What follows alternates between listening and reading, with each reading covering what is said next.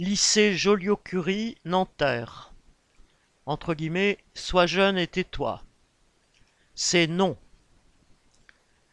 Dès la rentrée de septembre, au lycée Joliot-Curie de Nanterre, la direction de l'établissement avait muté arbitrairement Kai Terada, un professeur estimé de tous, sans justification réelle. Cela a été une première raison au mécontentement des lycéens.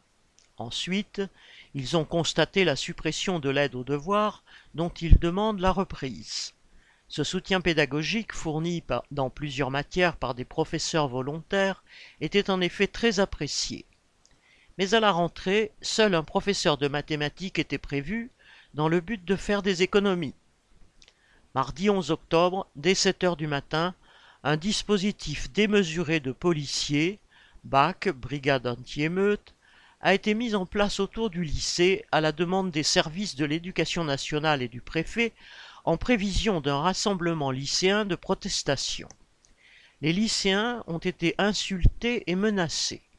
Néanmoins, les élèves ont manifesté calmement, sans entraver l'accès au lycée.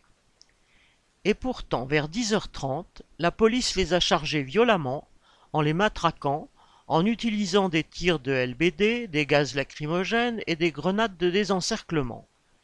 Deux tireurs d'élite étaient postés à proximité. Un lycéen a été hospitalisé après avoir reçu un tir de LBD sur le crâne. Quatorze autres ont été placés en garde à vue avant d'être enfin libérés. Trois d'entre eux vont passer au tribunal au mois de décembre.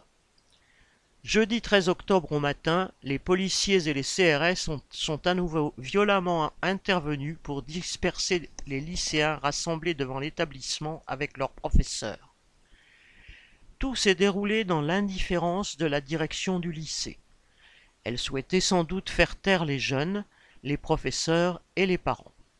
Le rectorat a ensuite annoncé le rétablissement de 150 heures d'aide aux devoirs mais cela ne correspond pas à la totalité des heures initialement à disposition. C'est une première étape à mettre au crédit de la protestation des lycéens, et tous ont encore plus de raisons de se faire entendre collectivement. Correspondant Hello.